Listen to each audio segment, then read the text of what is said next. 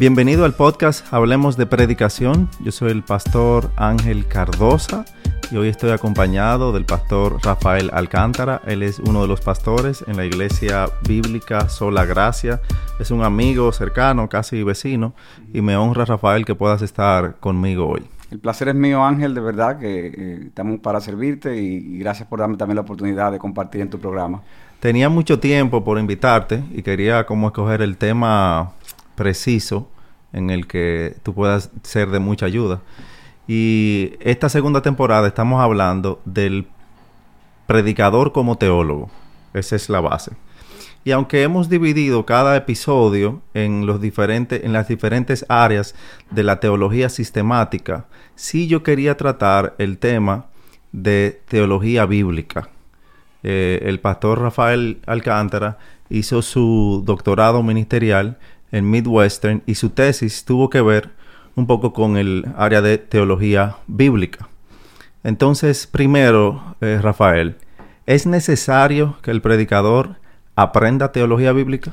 Evidentemente es muy necesario, es muy necesario porque la teología bíblica se conecta con lo que es eh, la, la, la revelación de, de, Cristo y de en, en, todo lo que es el, ese desarrollo progresivo que vemos en la palabra de Dios.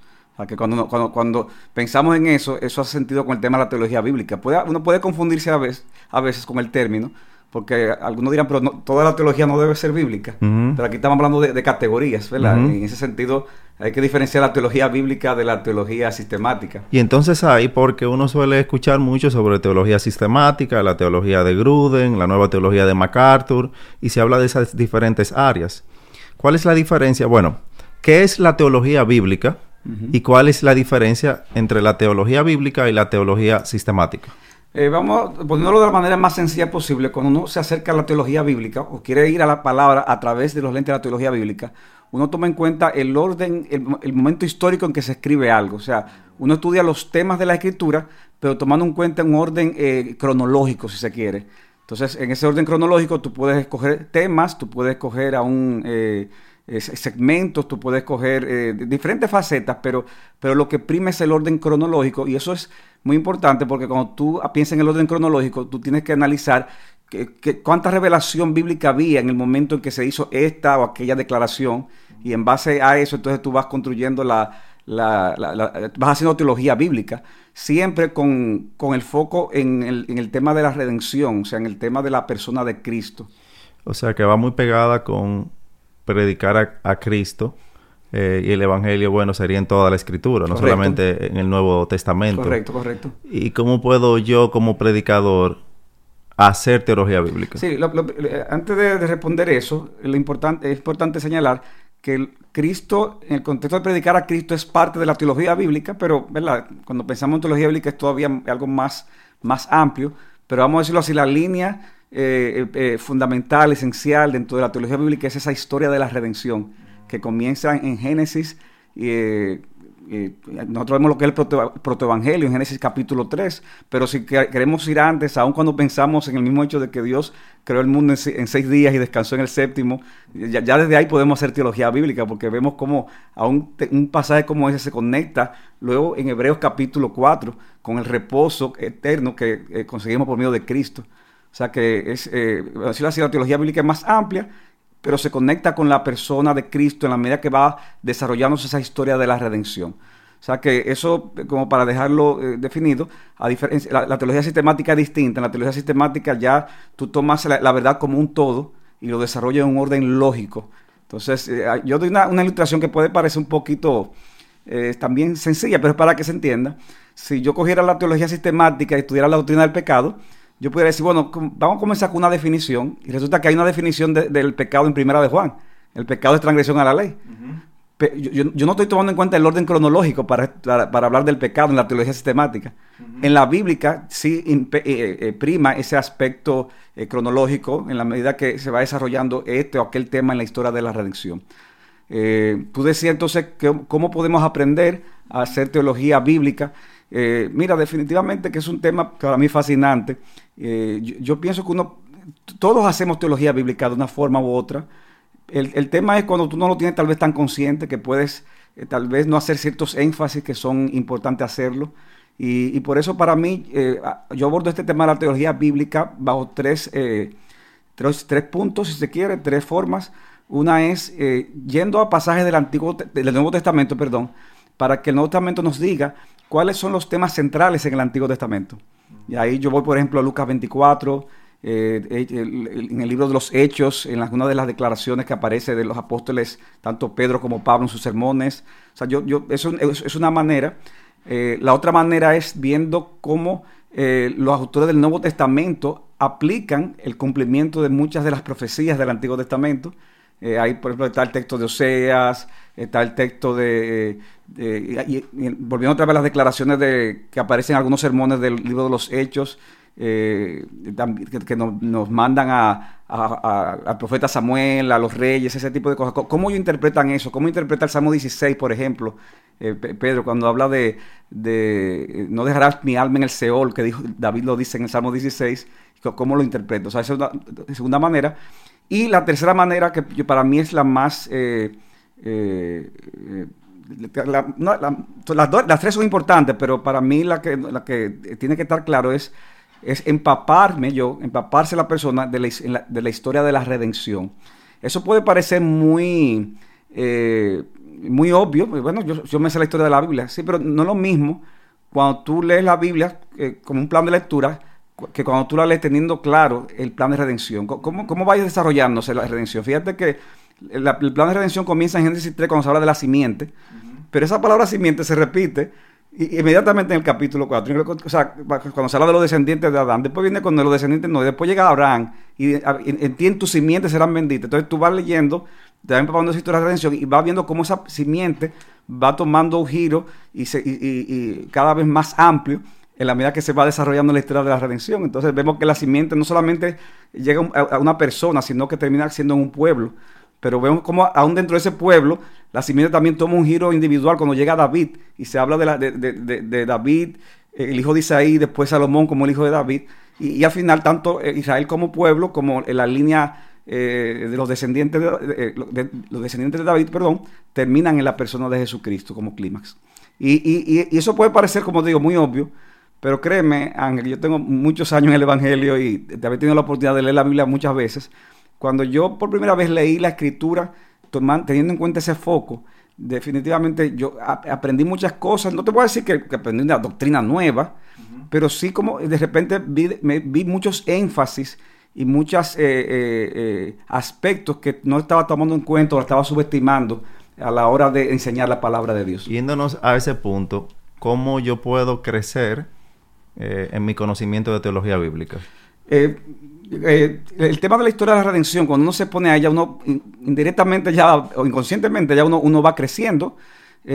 como te decía ahorita, el tema del ejercicio de ir a las a, las profecías, por ejemplo, del Antiguo Testamento, las tipologías. El tema de la tipología es fundamental. Cuando hablamos de tipología, estamos hablando de personajes, eventos o hasta objetos que se ven en el Antiguo Testamento que va eh, dando cierto giro aún dentro de la misma historia del Antiguo Testamento, pero vemos que termina en Cristo.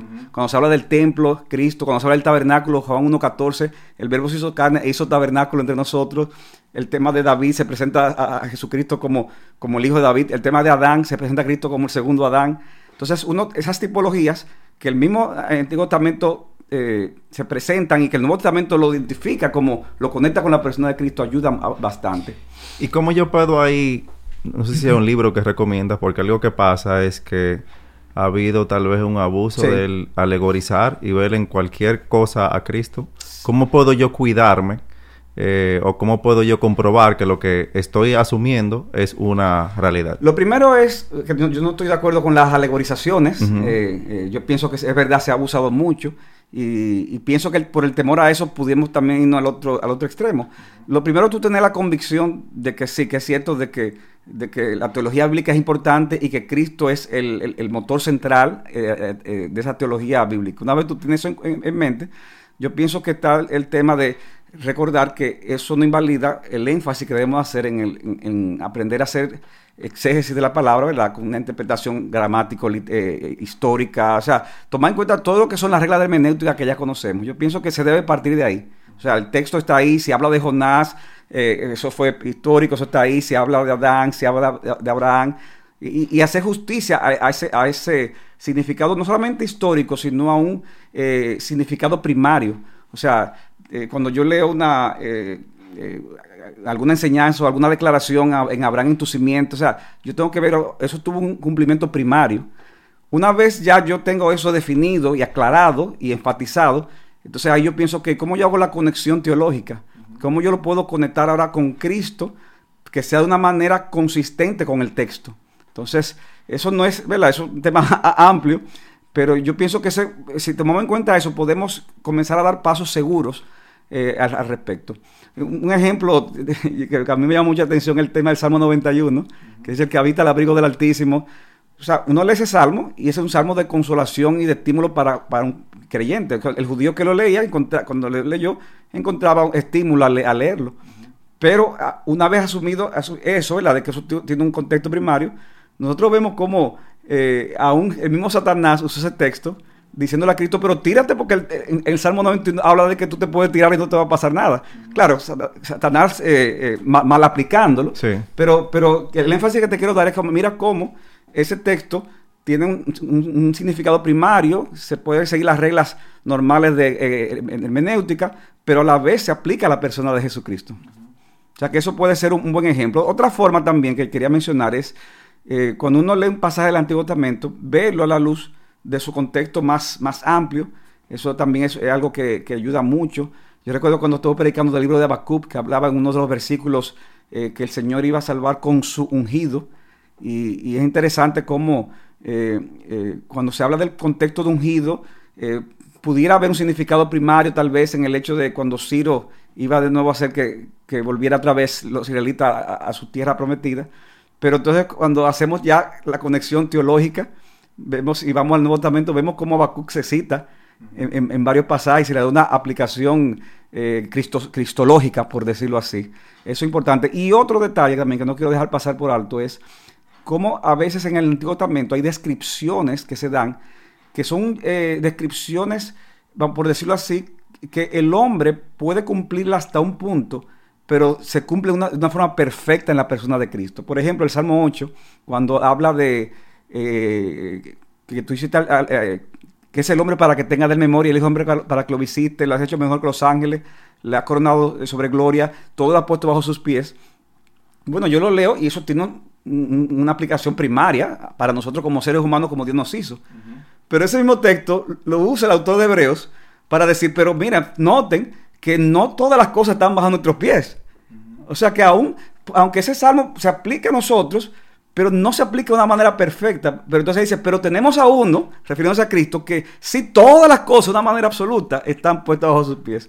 Entonces no podemos acusarla de alegorizar al autor de los hebreos. Vemos ahí cómo él hizo esa conexión. A mí me gusta usar el término, una, eh, tal vez una hermenéutica literal tipológica, tal vez, o sea, eh, es, como una, mezcla de ambas cosas. Tal vez eso pudiera ayudar un poco ese término. Ahí, ¿tú crees que sería importante el poder estudiar el texto en el idioma original o tal vez en una traducción lo más literal posible? Eh, sí, evidentemente. Tenemos, yo pienso que es algo que tenemos que eh, enfatizar. Pienso que es algo que el, Señor ha traído. Eh, ha levantado muchos hombres que han hecho énfasis en eso. Yo pienso que no, es algo que no debemos de perder. De hecho, aún este tema de la, de la conexión con Cristo, yo le digo cuando tengo la oportunidad de enseñarlo, que no sean tan prontos en querer hacer la conexión con Cristo, sin primero pasar por ese punto de vamos al texto, vamos a ver qué dice el original, si, si no manejo el original, déjame ir a, buenas herramientas que me ayuden a ver el texto lo más literal posible, a, entender el tema de la gramática, todo ese tipo de cosas. Yo pienso que, yo le hago énfasis a, las personas de que, de que tengan eso pendiente y no, quieran ir como rápido a, la conexión cristológica, porque también entonces pudiera estar perdiendo eh, algo que Dios quiere comunicar en el texto cuando, cuando lo vemos en su contexto. ¿Algún libro que recomiendes? En, inglés se están escribiendo muchos libros, hay muchos libros, pero en español, gracias al Señor, ya están comenzando a salir algunos. Eh, yo tengo aquí algunos que puedo, eh, podemos mostrar. Por ejemplo, este, El Gran Panorama Divino, de, eh, de, Roberts. Es un libro sencillo y que te da una, una, idea así de, a nivel de bosque de lo que es la historia bíblica. Yo recomiendo estos dos libros de Graham Goldworthy, eh, Evangelio y Reino, una perspectiva cristiana del Antiguo Testamento, y este libro de cómo predicar de Cristo usando toda la Biblia. Y mira el subtítulo, cómo aplicar la teología bíblica en una predicación expositiva. Yo este libro lo recomiendo bastante. Eh, y está también estos dos de El misterio revelado de Edmund Clowney, Descubriendo a Cristo en el Antiguo Testamento. Y este libro que hace poco lo tradujeron al español, eh, Predicando a Cristo desde el Antiguo Testamento, un método hermenéutico contemporáneo. Eh, también hay algunos libros de predicación, que aunque ese no es el tema principal, pero dentro de sus eh, eh, enseñanzas también hacen la conexión, como es el libro de La predicación expositiva de Dave Holmes y el libro del pastor Sujel Michelin, De parte de Dios y delante de Dios, que yo también lo, recomiendo. El, libro completo, obviamente, pero el capítulo donde él específicamente aborda el tema. Creo que lo hace de una manera muy sencilla, muy fácil de entender. Excelente. Rafael, muchísimas gracias por acompañarnos. Yo creo que ha sido de mucha ayuda eh, esta conversación. Siento que se fue muy rápido. Sí, se fue muy rápido el tiempo. Vamos a tener al pastor Rafael Alcántara con otros temas. Si él accede, claro está. Ya, eh, claro que sí. Eh, o sea que ha sido de gran bendición. Muchas gracias.